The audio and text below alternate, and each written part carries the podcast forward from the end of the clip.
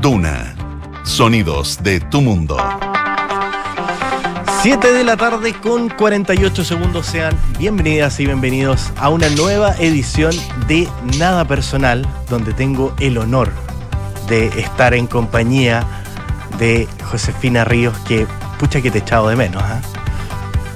Yo creo que es al revés, Quique. Yo estoy en compañía tuya, para ser más claro y preciso.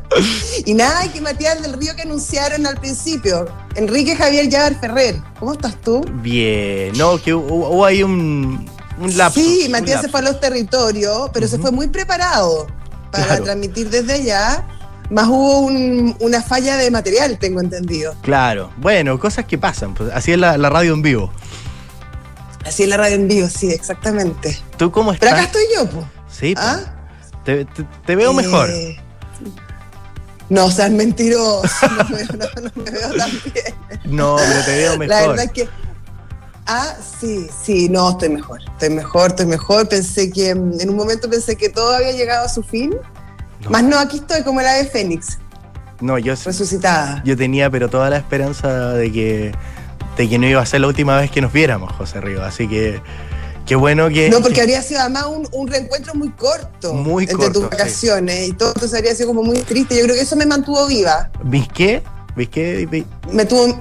Me mantuvo viva eso, que no habíamos visto muy poco. No, pero. tengo que luchar. ¿Pero qué dijiste? Tengo que volverlo a ver. Después de mis qué? De tus vacaciones. ¿Qué cosa no? Ya, ya la olvidé. Qué atroz, como forzoso, tu pobre. Sí, pero bueno, es parte de. Pero sabes que siempre así. No te vengas a ser la víctima, porque a todos nos pasa. Ah, es, como, mm, es, como el sino de las vacaciones. De todas maneras, culminan así y uno como que llega y a la semana ya quiere vacaciones de nuevo. Pero bueno, la gracia de las vacaciones es que en algún minuto se acaban y que hay que disfrutarlas. Y que vienen otras. Claro. Y, que vienen otras después. Y que no son para siempre porque si no, no tendría ninguna gracia. Oye, en todo caso, tu color fascinante y mi cara enferma lo encuentro casi, casi injusto, casi bullying. Bueno, en el verano nos pasó, pues tú estabas con un. Sí, pero tú no estabas enfermo. Ah, tú también estabas enfermo. Sí, pues y. pero después. Y blanco color basal también. Claro, es verdad. Pero yo me voy, oye, no te preocupes porque esto va a durar poco. Yo, pero de verdad estoy segurísimo de eso. José, hay preocupación porque hay un incendio bien importante eh, en el límite entre Zapallar y Papudo, un incendio forestal. Sí, me están comentando, en este momento me están hablando gente que está allá, de hecho. Sí, donde ya Senapred ya declaró alerta roja para la zona porque hay peligro de que este siniestro se expanda sobre todo a lugares que están habitados o donde hay infraestructura crítica, por lo que ya la compañía de bomberos de y probablemente van a empezar a llegar algunas aeronaves para empezar a controlar lo que es este incendio forestal. Ya afecta más de 20 hectáreas en esa zona eh, y por supuesto el llamado para toda la gente que fin de semana, probablemente gente que se está trasladando hacia allá, es para que tenga primero paciencia porque probablemente se pueda generar ahí algún taco asociado a este siniestro y por otra parte eh, las precauciones de poder evacuar lo antes posible. Ya aprendimos durante el verano de que cuando la autoridad nos pida evacuar hay que hacerlo porque el comportamiento del fuego eh, es bien inesperado y, muchas veces puede alcanzar algún lugar donde habitado y bueno, lo importante es salvar la vida. Hay una, una, parte bien bonita em, que, bueno, hay construcciones, hay casas, eh, sobre todo el, Cerro El Boldo, el Cerro Leyera, y hay otros cerros también comprometidos. Em, y también hay humedales y hay zonas protegidas en esa zona, parque, parques donde la gente va a hacer mucho deporte, es un, un, lugar bien, bien concurrido en la zona. No hay mucha claridad de lo que había pasado, pero al parecer hubo un problema con unos cables de luz. Eh, aunque eso es súper preliminar, hay que, hay que chequearlo, pero eso es lo que están, lo que a mí me cuentan, y que de hecho se vio una, una, explosión, y que de ahí habría partido el incendio que habría agarrado ya todo esto, por lo menos me, me comentan que el cerro El Boldo y el cerro La Higuera eh, estarían a la gente mm, evacuándola del sector, a los que viven. Las imágenes son bien tremendas. Eh, arden los cerros. Eh, cerros que además que tienen, como te contaba, bastante naturaleza, que hay especies que son bien originarias, que en algún momento se intentó construir más en esa zona y de hecho se protegió eh, la comunidad salió a protegerla y se, en ese momento se libró una batalla con las inmobiliarias para que no se construyera para proteger el cerro. Bueno, justo esa zona la que hoy está en peligro y esperamos que, bueno, que haya un control eh, rápido porque por el momento parece que las llamas no, no paran y está muy, muy descontrolado todo el incendio. Así es, bueno, situación lamentable. Pero llegó también un, un stand-by, una especie de tregua el día de hoy, a eso de las 2 de la tarde. La ministra vocera de la Corte Suprema, Ángela Vivanco, eh, salió a decir que la Corte Suprema finalmente va a acoger esta prórroga que pide la Superintendencia de Salud para poder discutir primero esta ley corta que presentó el gobierno el día miércoles y que ha generado una guerra de declaraciones entre la Asociación de y también varios ministros de Estado que han estado en dimes y diretes con la Asociación de. Eh, uno, la Asociación de ISAPRES, que acusa al gobierno de querer acabar con el sistema y generar un problema de grandes proporciones para la industria sanitaria, mientras el gobierno que dice que lo único que está haciendo es cumplir con el fallo y que decía, por ejemplo, hoy día la ministra Camila Vallejos calificó de desfachatez el tono con que la Asociación de ISAPRES acusó al Ejecutivo de engañarlos a través de este proyecto de ley, de engañar a la ciudadanía en ese sentido. Yo creo que en este caso en particular todos tienen un poco de razón Em, primero la Corte Suprema que da el plazo, porque básicamente no le queda otra, ahora da el plazo no tan contento, según explicó la, la, ministra de la Corte Suprema, la vocera, quien dice, bueno, vamos a tener que dar más plazo porque básicamente en los seis meses que vimos no se ha avanzado nada. En los dos aspectos que se suponía el fallo, uno, la, el, eventual retorno de excedentes y por otro, eh, la, baja de los, de los planes en ciertos segmentos por la nueva tabla de factores. En ninguno de esos dos aspectos se avanzó. La verdad que la lentitud que mostraron las autoridades eh, llama bastante la atención, sobre todo teniendo en cuenta que es un tema tan relevante como la salud y que finalmente la salud, el funcionamiento de la salud privada también va a afectar a la salud, a la salud pública. O sea, eh, es evidente. Van a aumentar las listas de espera si es que llega a colapsar el sistema, va a producir un problema con los prestadores que dependen mucho de la salud privada, etcétera. Y en ese sentido, claro, tienen razón las ISAPRE al decir que con la ley presentada por el gobierno eh, esto significaría el colapso del sistema y que esto podría significar el colapso de la salud tienen un punto. Pero también tiene un punto, siento yo, el gobierno y la ministra, eh, eh, la ministra Vallejo cuando dice que acá las víctimas no son las ISAPRE. Las víctimas son los usuarios de las ISAPRE. Y son las víctimas, son los ciudadanos y los chilenos en general que se van a ver afectados por este tema. Eh, las ISAPRE, eh, más allá de este fallo en particular, durante muchos años fueron muy, pocas, muy poco claros en explicar cómo funcionaban estas tablas de factores, cómo se pagaba, qué estabas pagando. Muchas veces eran lentos para las devoluciones, muchas veces exigían códigos para hacer exámenes que no existían, muchas veces para cambiar a los niños de planes cuando ya tenían la edad para pagar menos, te ponían una cantidad de problemas enormes. O sea, las ISAPRES hicieron mucho, participaron entusiastamente de su desprestigio en ese sentido. Mm. Eh, quizás con poca claridad, a lo mejor no eh, intencionalmente, pero no fueron...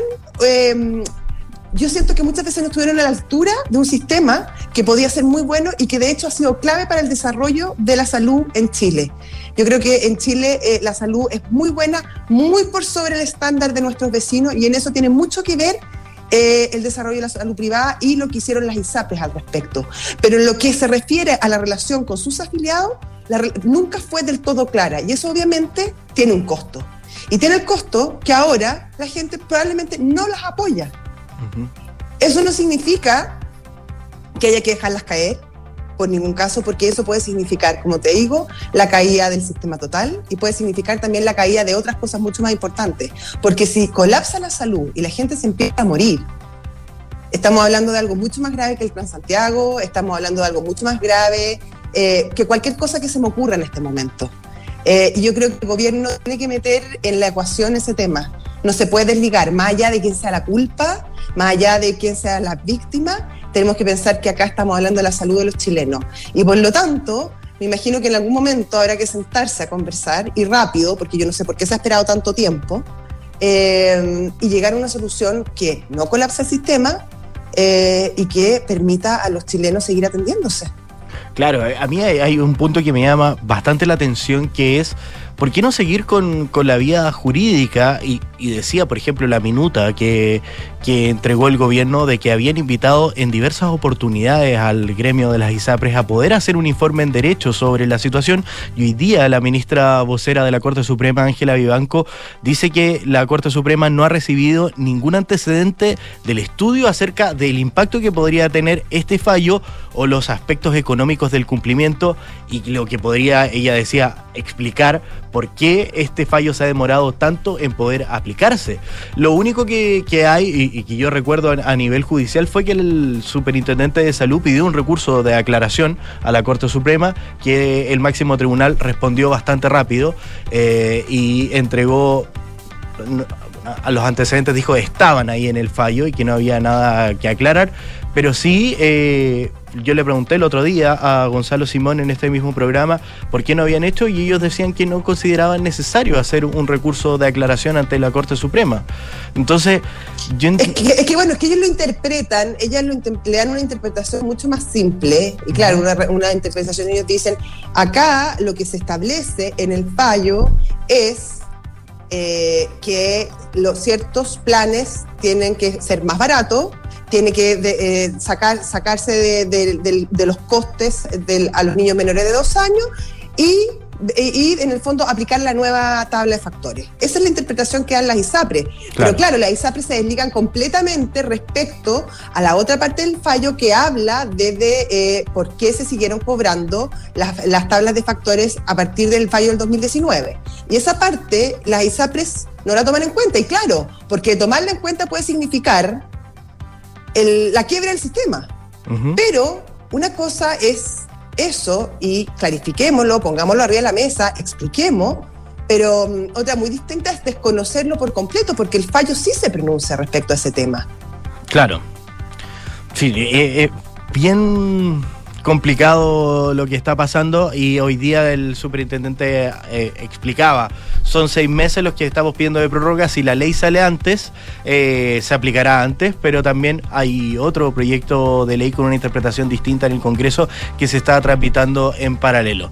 Todo indica... Ahora, ¿qué propone la ISAPRE? Ustedes que hablaron ayer con la asociación de ISAPRE, ¿cuál es la propuesta que ellos hacen? Además de criticar la que se hizo, efectivamente, porque uno entiende que obviamente de darse como se da, efectivamente es probable que colapsen. Eh, ¿Cuál es la contraoferta que hacen las ISAPRE? es que dicen que el fallo se puede interpretar de muchísimas maneras y también le preguntamos si existían y si ellos tenían un monto distinto a estos 1.400 millones de dólares que había hecho la Superintendencia de Salud y decía que dependiendo del cálculo que se haga puede salir otro monto, pero tampoco hay una fórmula o una, una ecuación o algo que les acomode más.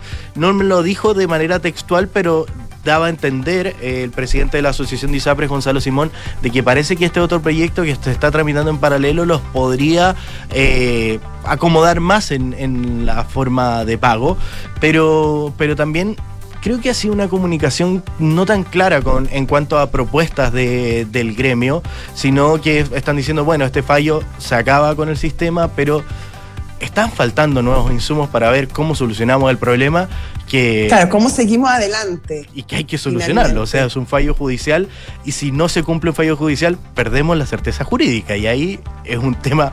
No, no, no, no, eso ya Argentina. Claro. Eso ya Argentina.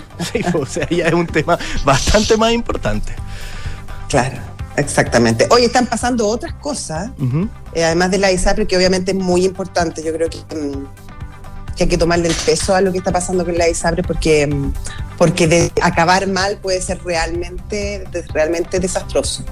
Pero bueno, em, la cárcel, el, ayer, o sea, el lunes, eh, después de secuestro de tres gendarmes, de, tres gendarmes en la cárcel de, alcohol, de Angol que ahora han descubierto un montón de fallas del sistema.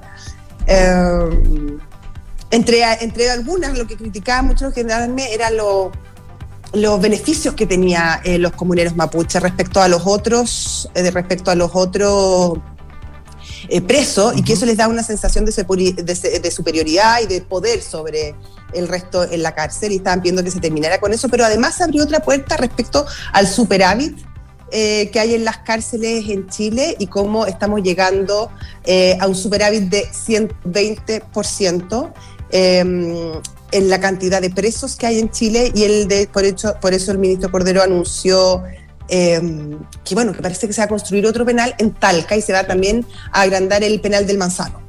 Claro, recordemos que desde el año 2021 el el plan de infraestructura carcelaria estaba detenido eh, por, problemas pandémicos. De hecho, recordemos que durante la pandemia se tuvo que indultar a, muchos internos que por condiciones sanitarias, porque, claro, por el distanciamiento social no estaban las condiciones para poder generar seguridad sanitaria en esos penales. Hoy el hacinamiento es un tema que preocupa muchísimo porque decían que de aquí a final de año podíamos llegar a tener 50.000 internos. Ahora en la cifra de abril hay 49.000 personas detenidas en todo Chile, lo que hace pensar que de aquí a final de año podemos sobrepasar esa cifra de los 50.000 internos, que ya es un asunto bastante preocupante y que genera dos cosas. Hacinamiento carcelario que se traduce también en violación a los derechos humanos de los internos. Bueno, vamos a estar conversando eso, vamos a estar conversando de las declaraciones de Camilo Escalona, vamos a estar hablando del proceso constitucional, de las tensiones entre republicanos y la UDI, bueno, y un montón de otras cosas más. Y si tengo tiempo, te voy a contar eh, de la posible nueva CEO de Twitter, que es mujer. Mujer, sí. Viene del mundo de los medios. Es mujer. Viene del mundo, viene, es un, es un, es un perfil bien bien curioso, o sea, es curiosa la elección de Elon Musk que odia los medios tradicionales y odia el mundo del avisaje y elige a, esta mujer em, que se llama Linda Yacarino y que es justamente eh, una conjunción, se podría decir, del mundo de los medios tradicionales y del mundo del avisaje. De hecho, ella estuvo a la cabeza 12 eh, años del departamento de, eh, de avisaje de NBC Universe. Así que ahí les vamos a estar contando un poco su historia. Gigante, pues enorme. Y que le fue, fíjate, que le ha ido bastante bien y ha sorteado, bastante bien la crisis respecto a otros medios. Así que interesante el, perfil de ella. Así es. Bueno, dicho todo esto, esta gran cartelera donde hemos comentado incluso algunos temas, vamos con el minuto solemne del programa. Sí. Y tengo una sorpresa. A ver. Maximiliano Estrada, que ya llegó a nuestro estudio para acompañarnos. ¿Cómo estás, Max? Muy bien, Kike. Hola, José. Hola, ¿cómo estás tú? Muy bien, aquí estamos. Así que bueno. Haciendo la primera aparición. ¿Este es tu, primer, ¿Este es tu debut? ¿Es tu debut? Sí. Es un honor. Es su debut, mira qué güey. Pero qué emoción nada personal. Imagínate. Oye, igual eso es como simbólico, ¿no? Y saltó varias vallas. O sea, primero había que leer titular a una hora y después llegar a la nueva persona, pero ahora acá está. No, pero él, él debutó en el nada personal, no se viene con cosas. Uno siempre ¿ah? tiene que decir que sí a todo. Así es, así que muchísimas gracias por. Pero tú te. A ver, pero espérate, ¿tú te sentiste obligado o tú lo pediste? Yo siempre lo pido.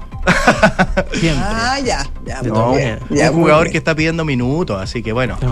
Vamos a ver. Excelente. Vamos, a ver cómo lo hace. No, muy bien. Todo nuestro apoyo, oye.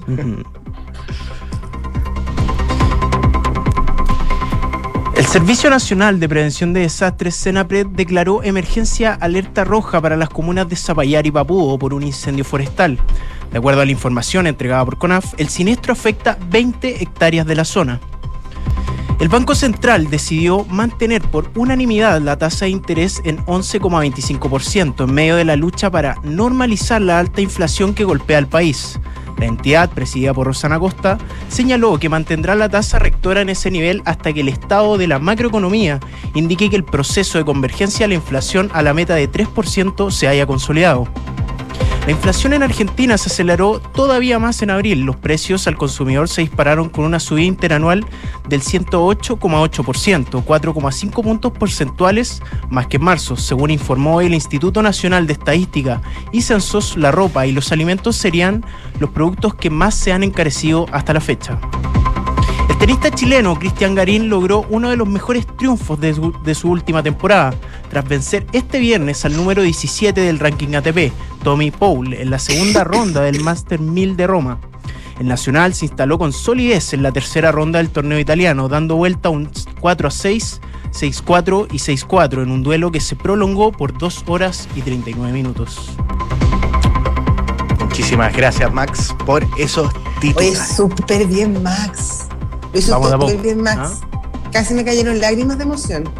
Sí, pues, y tener la, la venia de José bien. Río. Tiembla, el Quique, el, el Quique tiembla, como que no le gustó que no, lo hiciera ahí también. No, no mira, mira dónde me senté hoy día, así que ya. ¿Dónde estás sentado? ¿En el puesto de Matías? En el puesto de Matías, sí. Pues. Ah, no, se abre con Cerrucho y Sierra Eléctrica. Ah, nada de, co nada nada de cosa. cosa. Nada de Dejando cosa. claro que, cuál es la autoridad acá. te mandamos donde, donde quieras que estés, Matías, te mandamos una Porque yo, aunque no esté Matías, me siento en mi asiento. No sería capaz de sentarme en la silla Matías. Sí, pero porque, porque lo tuyo es distinto. Tú tienes un feeling como con ese puesto. ¿Te gusta? A mí me gusta mi puesto, sí. me encanta. Sí. ¿Te gusta la perspectiva, sí. poder la visión que tiene a la ¿Sí? ventana? Así que.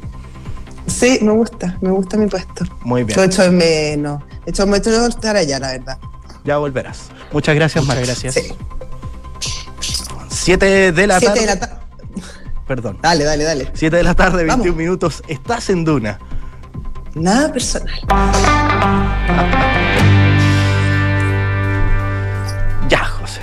Oye, eh, hay actualización un poco de lo que está pasando con el incendio forestal que afecta a Zapallar y ya habría llegado a la comuna de A Papudo. Papudo. Sí, Sí. las imágenes Están pidiendo agua y comida. ya están ahí alguna... Mm. Claro, están pidiendo algún tipo de ayuda de pertrechos para la emergencia que afecta a esa zona. Probablemente va a estar eh, coordinando todo eso el, el municipio de Zapallar para poder ver en qué cosas se pueden ayudar y que ya han iniciado estas gestiones para poder empezar a evacuar a la gente que está, sobre todo en el sector del Cerro El Volto, ¿cierto? Exactamente. Eh, claro, el viento debe ser hacia el norte, porque justamente el Cerro El Boldo y el Cerro Liguera están en la comuna de Zapallar, pero por lo que nos cuentan acá, el, el incendio estaría llegando ya a la comuna de Papúa, o sea, hacia el norte, se está moviendo hacia ese lado. Así que ojo para la gente que, que está cerca de ese sector, eh, para que tome las precauciones del caso. Está completamente descontrolado en este momento y como te digo, ya hay campañas, están pidiendo mucha agua porque sabemos que además es una zona donde no abunda el agua. Están con una sequía bastante importante hace varios años. Y. Varios años, sí. Sí, y ese sector está también bien árido. Hace, hace un par de años eh, ha cambiado incluso el color de los cerros de, de esa Mm. zona. Así que bueno, vamos a estar atentos a la- esa situación. Pero ya estamos en, al teléfono con nuestro entrevistado porque queremos hablar de este preocupante cifra que entregaba hoy día incluso el ministro de Justicia Luis Cordero, la situación carcelaria en nuestro país. Y para conversar sobre esto está Joe González, que es el presidente de la Asociación de Suboficiales de Gendarmería. Joe, ¿cómo estás? Muchas gracias por atender el llamado de Radio Duna. Hola, buenas Hola tardes. ¿cómo Joe, ¿qué tal? Hola, hola. Muy bien, gracias. Yo te quería preguntar primero que nada respecto a esta preocupante situación respecto al superávit que eh, habría en, bueno, que hay, realmente hoy día lo reconoce abiertamente el ministro de Justicia en, en las cárceles chilenas y cómo eso les está afectando a ustedes particularmente, a, la- los gendarmes en su funcionar. Ya vimos hace pocos días que hubo este secuestro en el penal en el sur, pero ¿cuán amenazados están en otras cárceles también a lo largo del país? A ver, este superávit o esta sobrepoblación que indica el ministro no es nada nuevo. Esto se viene arrastrando por años, nosotros lo venimos denunciando hace bastante tiempo. Eh, lamentablemente, eh, los distintos gobiernos han hecho oídos sordos y han abordado la política criminal desde un punto de vista más bien efectista, es decir, a través del, de responder cierto a la sensación de inseguridad eh, con medidas policíacas y han dejado de lado el sistema penitenciario. Y eso eh, está ocurriendo hoy.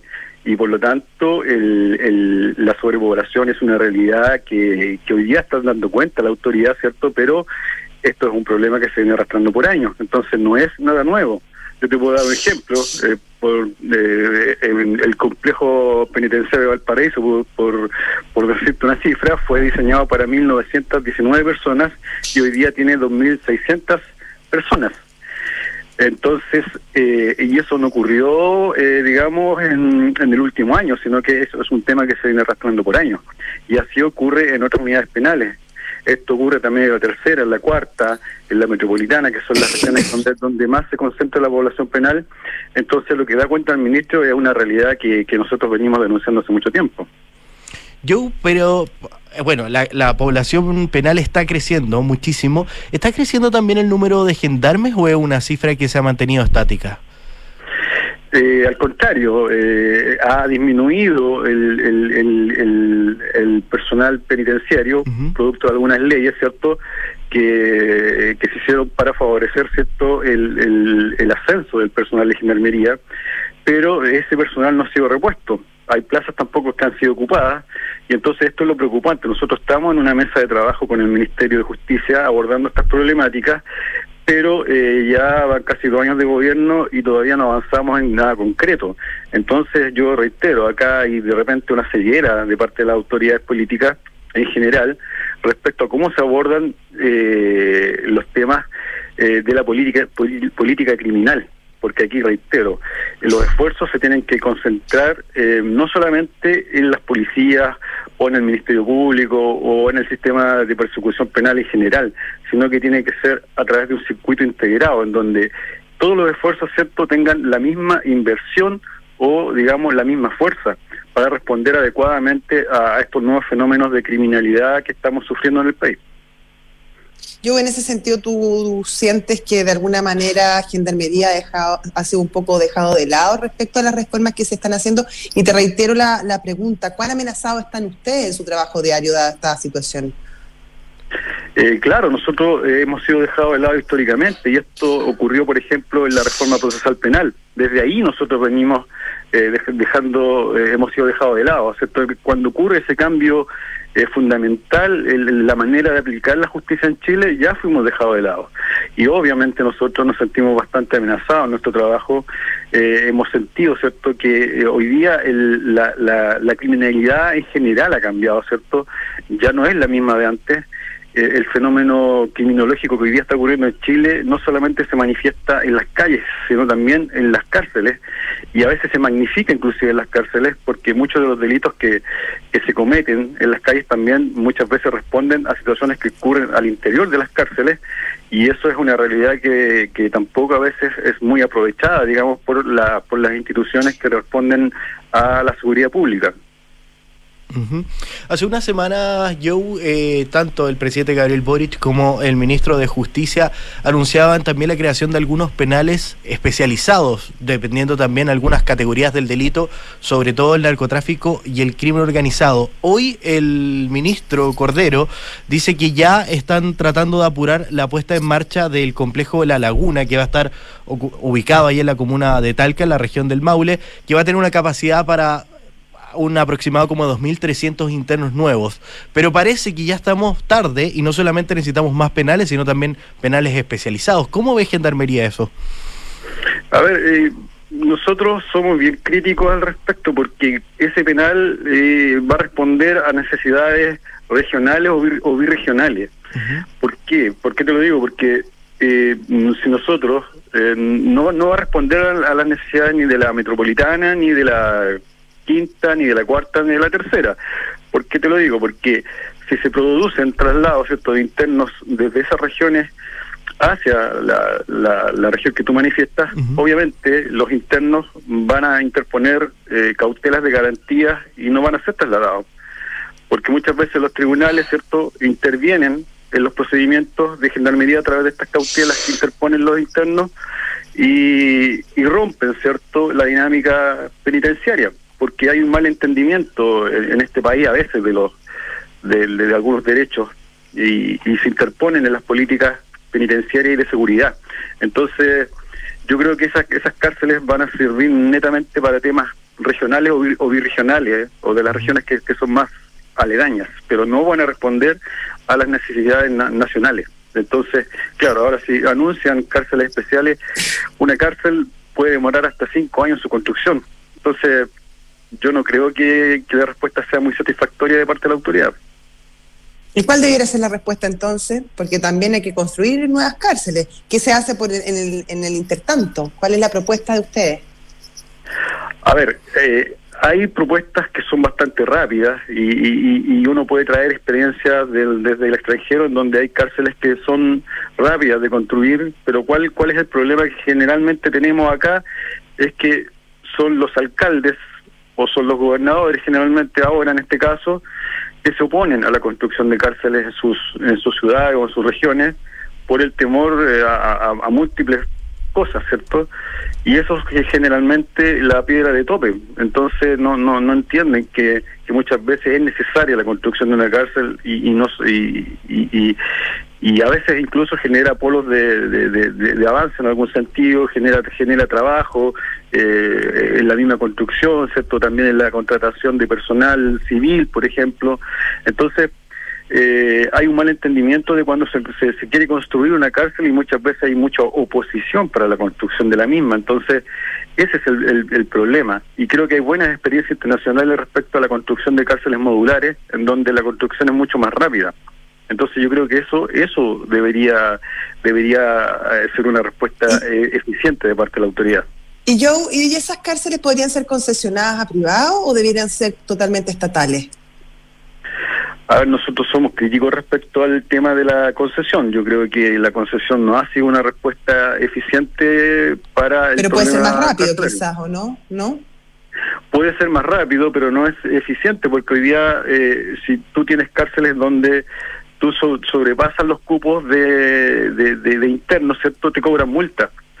El, el privado cobra multa. Y eso es lo que está ocurriendo hoy día, es que las cárceles concesionadas, ¿cierto? Tienen eh, no están no están hacinadas algunas pero eh, ese hacinamiento que se podría estar dando en esa región cierto se traslada a unidades penales tradicionales con las consecuencias nefastas porque no no, no tienen la misma habitabilidad cierto no tienen la misma pero en el fondo pero ahí la solución ya yo entiendo perfecto lo que usted dice yo pero en el fondo ahí no sería mejor la, la solución no debiera ser que todas cumplieran con los números establecidos eh, más que em, exigirle a unas que acepten más personas?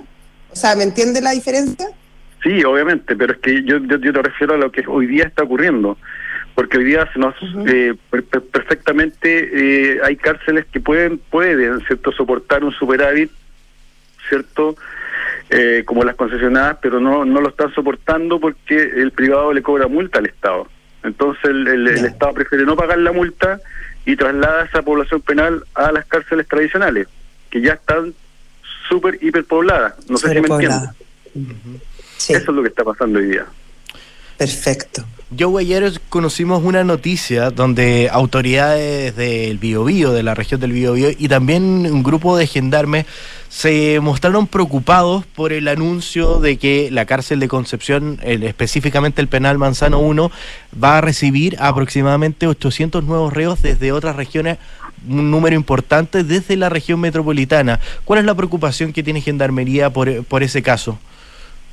A ver, que yo creo que la, preocupación general se da porque hay falta de personal. Primero que primero que todo, falta personal. ¿ya? Esa es la primera preocupación. Segundo, es eh, cuáles son las medidas paliativas respecto al traslado de estas personas, porque cuando se trasladan personas, ¿cierto? Se trasladan sus familias, se trasladan los focos delictivos, ¿cierto? Y tampoco hay otros esfuerzos de parte de la autoridad para, digamos, eh, cerrar, ¿cierto? Estos círculos de delincuencia. Eh, yo te pongo un ejemplo. ¿Por qué hoy, y me hago esta pregunta, y te se la hago a ustedes, y se la hago a quienes están escuchando, ¿por qué existiendo la tecnología hoy día todavía no somos capaces en este país de inhibir las señales de celulares en las cárceles. ¿Es por qué? Porque no hay un interés genuino de parte de la autoridad o porque a alguien o a alguien no le interesa, ¿cierto?, que realmente se inhiban esas señales. Entonces, ese es el tema de fondo. O sea, una respuesta que sea bastante más integral, no, no solamente más personal, sino tecnología, apoyo de, de diversas medidas.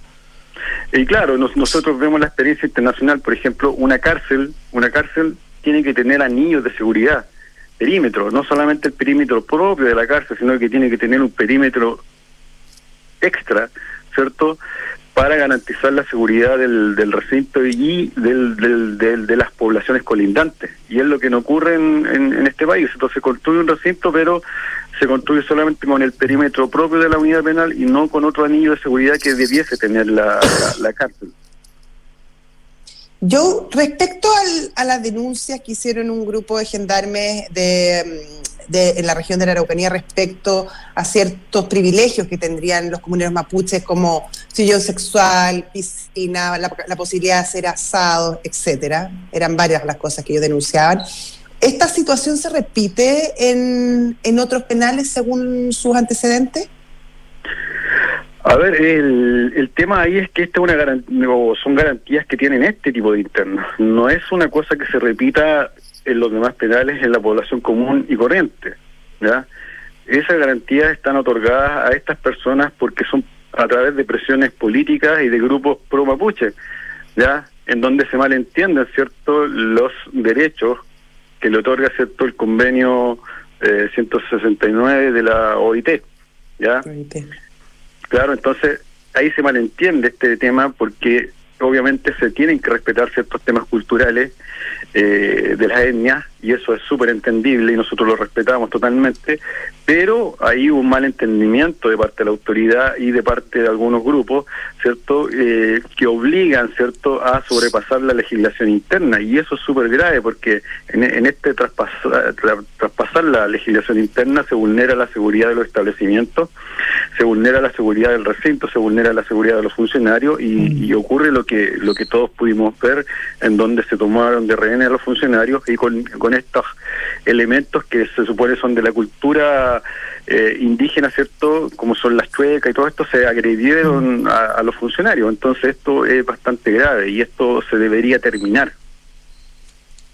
Y esto pasa no solamente en ese penal, sino en todos los penales donde hay comunidades indígenas. Claro, donde todo en todas las unidades donde hay estas eh, estos eh, este tipo de, de, internos hay ciertos privilegios que deberían deberían revisarse y deberían terminarse. Perfecto. Yo, eh, esos privilegios están garantizados por los tribunales, los que al final les informan a ustedes esto, esta población penal que tiene unas características de ser miembros del pueblo mapuche, ¿van a ingresar con estas cosas o al final ustedes administrativamente tienen que ver qué pueden entrar y qué no?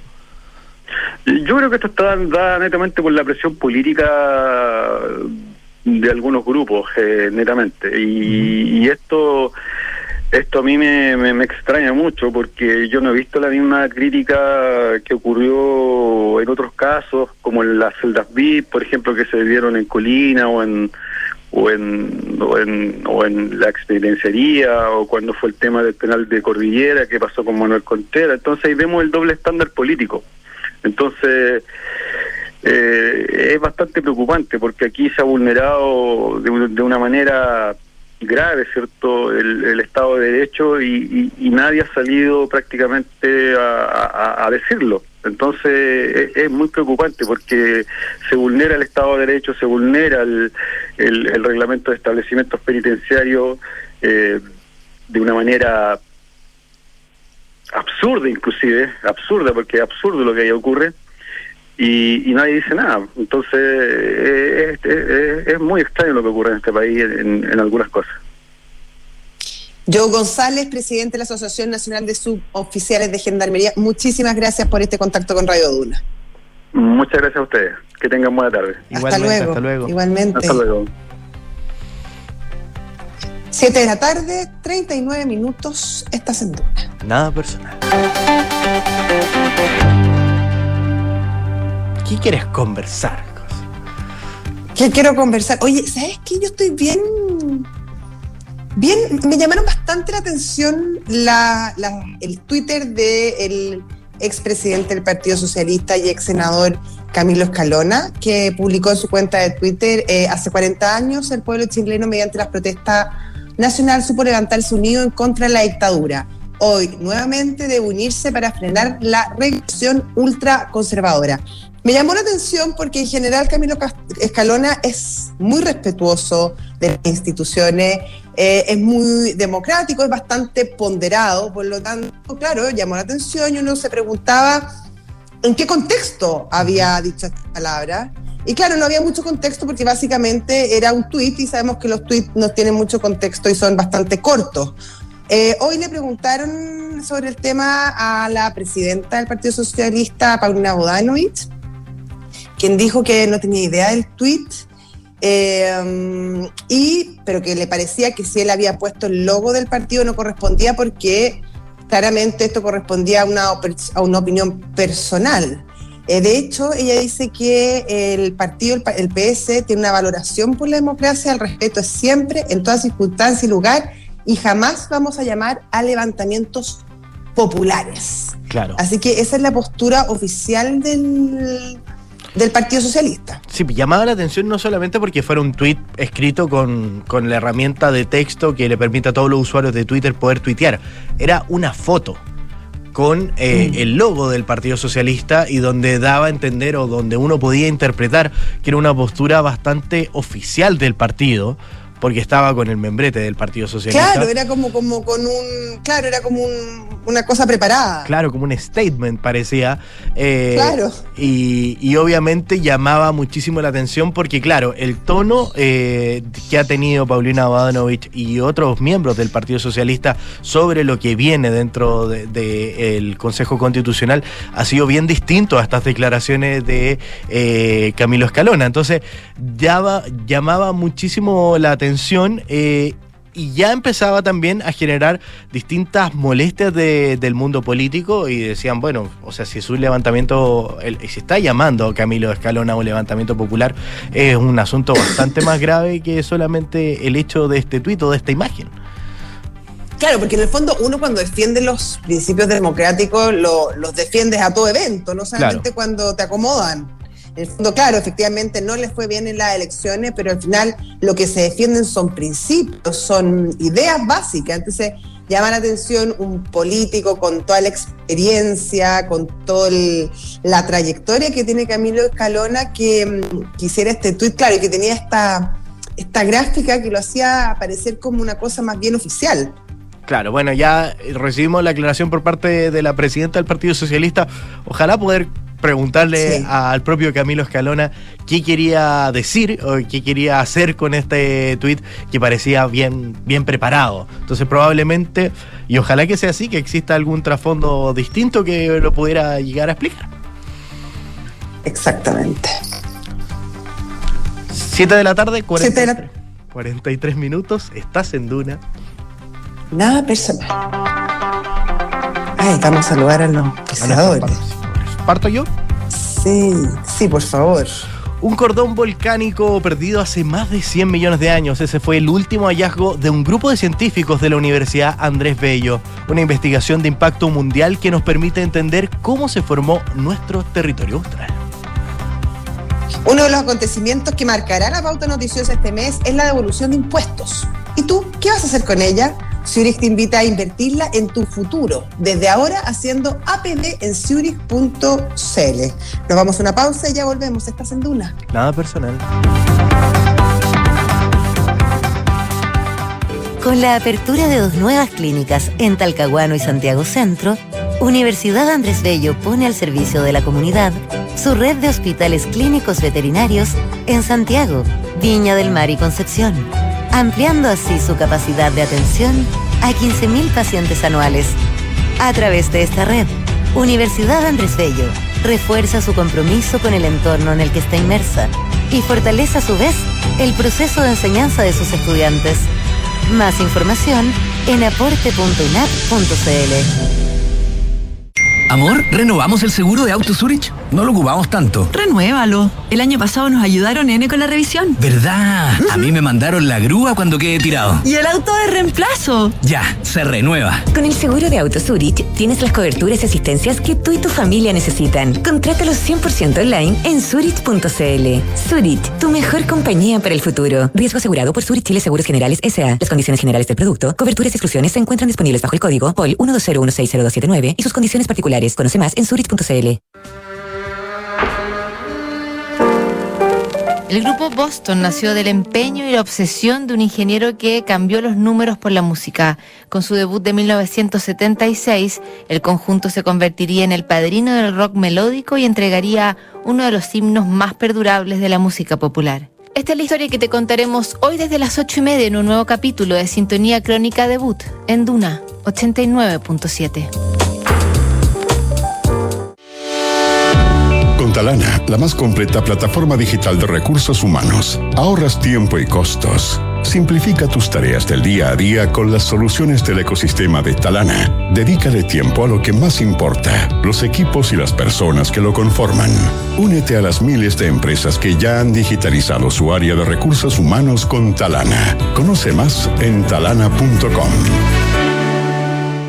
La alarma Cero Visión de Verisur es capaz de actuar antes de que lleguen las fuerzas de seguridad. Nuestros sistemas detectan y verifican cada señal de alarma en solo segundos. Y en caso de ser necesario, activamos Cero Visión, generando una situación de cero visibilidad. Porque Verisur funciona. Contrata tu alarma Cero Visión llamando al 600-385-0003 o en www.verisur.cl. Activa Verisur. Activa tu tranquilidad.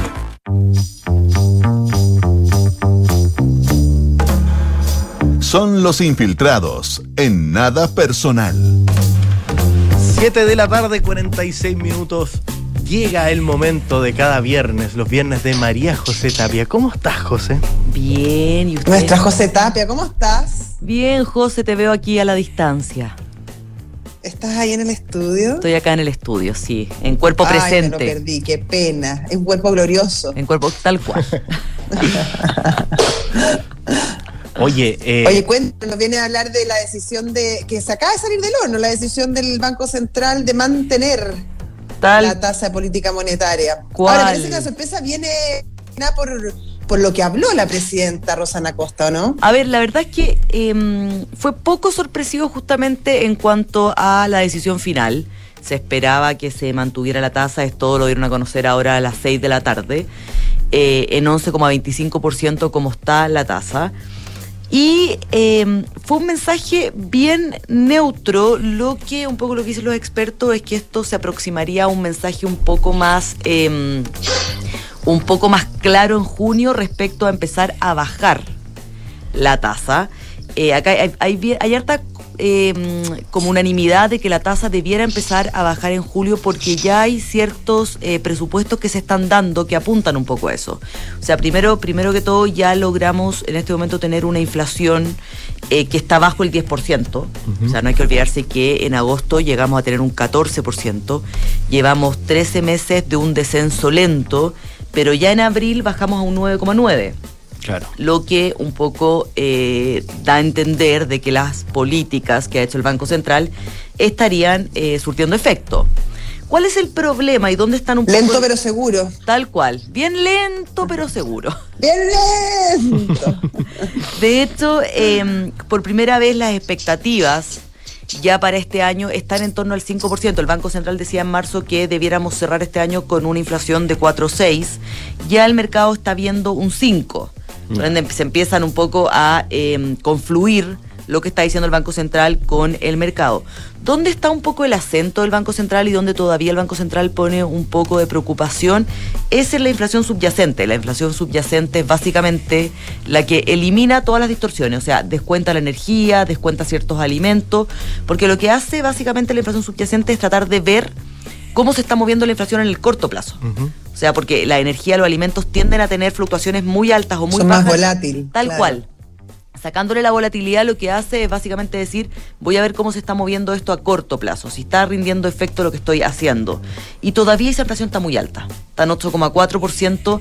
Entonces lo que un poco apunta el Banco Central y que es un poco el mensaje que, que da a entender es, necesito seguir viendo que esto se está normalizando. Ya.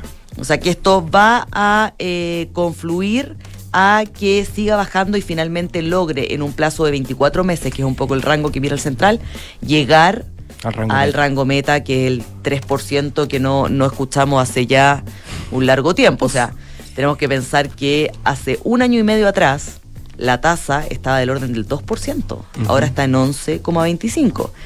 Acá siempre está este debate un poco de qué pasa con el crecimiento del país. El crecimiento también Hemos visto que la economía se ha seguido desacelerando, eh, creció en marzo menos de lo que se proyectaba y, eh, y si bien el Banco Central no tiene por qué hacerse cargo del crecimiento porque su foco es la inflación, igual eh, si la tasa sigue elevada, obviamente el incentivo a consumir es menor y por ende la economía sigue más apretada y más fría. Donde también un poco está mirando el Banco Central es en lo que está pasando afuera. Eh, la inflación en Estados Unidos está siendo más baja de lo que se proyectaba, por ende debiera haber una eventual pausa en el incremento de las tasas. El Banco Central Europeo, por otro lado, ha dado la señal de que va a seguir subiendo. Entonces también el Banco Central chileno se está moviendo entre esas dos eh, almas, por un lado, y lo otro lo que pasa en el panorama local. Acá hay dos factores que está mirando. Uno, qué pasa con eh, la discusión de un nuevo retiro de fondos previsionales. O sea, si eso, si bien eh, la opinión pública y lo que uno conversa es que eso no debiera avanzar, si llegase a avanzar o se llegase a dar la intención de que esto puede avanzar a algo, vamos a seguir teniendo la inflación en torno al 10%. O sea, obviamente Claro. porque la economía va a volver a recalentarse. Y por otro lado, le pone mucho acento también a lo que pasa con el precio de los alimentos. O sea, si bien la FAO, en el indicador de la FAO, el precio de los alimentos subió el mes pasado, bajó mucho, un 31% frente al mismo mes del año anterior, por ende también da a entender de que los alimentos debieran tender a normalizarse. En ese contexto, lo que se está previendo es que la, la tasa comience a descender en julio. Las señales más claras las debiera dar el Banco Central en la próxima reunión de política monetaria de junio. Ahí tenemos IPOM también a fines de ese mes. Y ahí ya debiera haber un mensaje más claro de que la tasa va a empezar a descender porque ya se ve una normalización de la inflación que debiera seguir eh, bajando claramente. Y si no en julio ya hay que esperar hasta septiembre. Claro, o sea, ya después Porque en viene el agosto IPOM. no hay reunión. Tal cual, tendríamos que esperar hasta septiembre, pero la verdad es que Claro, está bien. entonces ya es un, es un escenario más complejo ese. Tal cual, igual hay harto, hay harto consenso de que debiera ser en julio, o sea, igual de aquí a julio. Claro, pero ese consenso es más novedoso después de que se conoció el dato de, de- de inflación, porque si uno conversaba con los expertos hace 10 días, la mayoría te decía que en septiembre. La mayoría lo veía más entrado el segundo semestre, tal cual. Pero Sí. ya con la caída de la inflación que vimos el, el- el Mm. mes pasado, que logramos bajar del 10% y estar en, en 9,9, que igual es un rango, estamos ahí una, una estabilidad bien frágil, pero ya eh, Claro. teniendo, teniendo ese descenso, debiéramos proyectar que eh, la inflación debiera, o sea, la tasa debiera tender a bajar para también darle, en última línea, un impulso a la Sí. economía que, como digo, o Sí, sea, con ese- si seguimos con estos IMASEC como los sea, últimos, no. Tal cual, tal cual. El ministro Marcela ha dicho que no estamos en recesión técnica, si bien llevamos dos. eh, Pero son tecnicismos, Tal cual, básicamente. Tal Porque cual, si uno ve la realidad, sobre todo las pequeñas y medianas empresas, lo están pasando súper mal. tal cual. No, no, no, de todas maneras. Y uno, uno- es cosa de ver los resultados de las empresas de este primer trimestre. Todavía no han terminado de reportar todas, pero la verdad es que lo que estamos viendo No son buenas noticias. son bien malas noticias. O sea, hay sectores económicos que están reportando sus peores desempeños en décadas. Hemos hablado harto del Sí, retail. sectores con alta, claro, y sectores con alta mano de obra, que Tal finalmente cual. es lo que nos importa, el empleo. O sea, Falabella, sin ir más lejos, sacó a más de 4.000 personas en tres meses, este primer trimestre. Y eso yéndonos al retail, pero si vamos al, a la agroindustria, La construcción. también está con cifras bien malas, la construcción, o sea, con este, con este nivel de actividad eh, y teniendo eh, este nivel de tasa, es complejo el escenario, porque obviamente el, el costo del crédito es más caro y para qué decir el ciudadano común que le cuesta mucho más eh, costear su vida. Entonces, la verdad es que estamos en un escenario bien complejo aún. Sí. Sí. Pero con optimismo. Con, con optimismo y fe. Con, Con optimismo, optimismo y y fe, claro. avanzamos. Que es lo último que se pierde. Ya somos, ya somos unos sobrevivientes ya. Sí.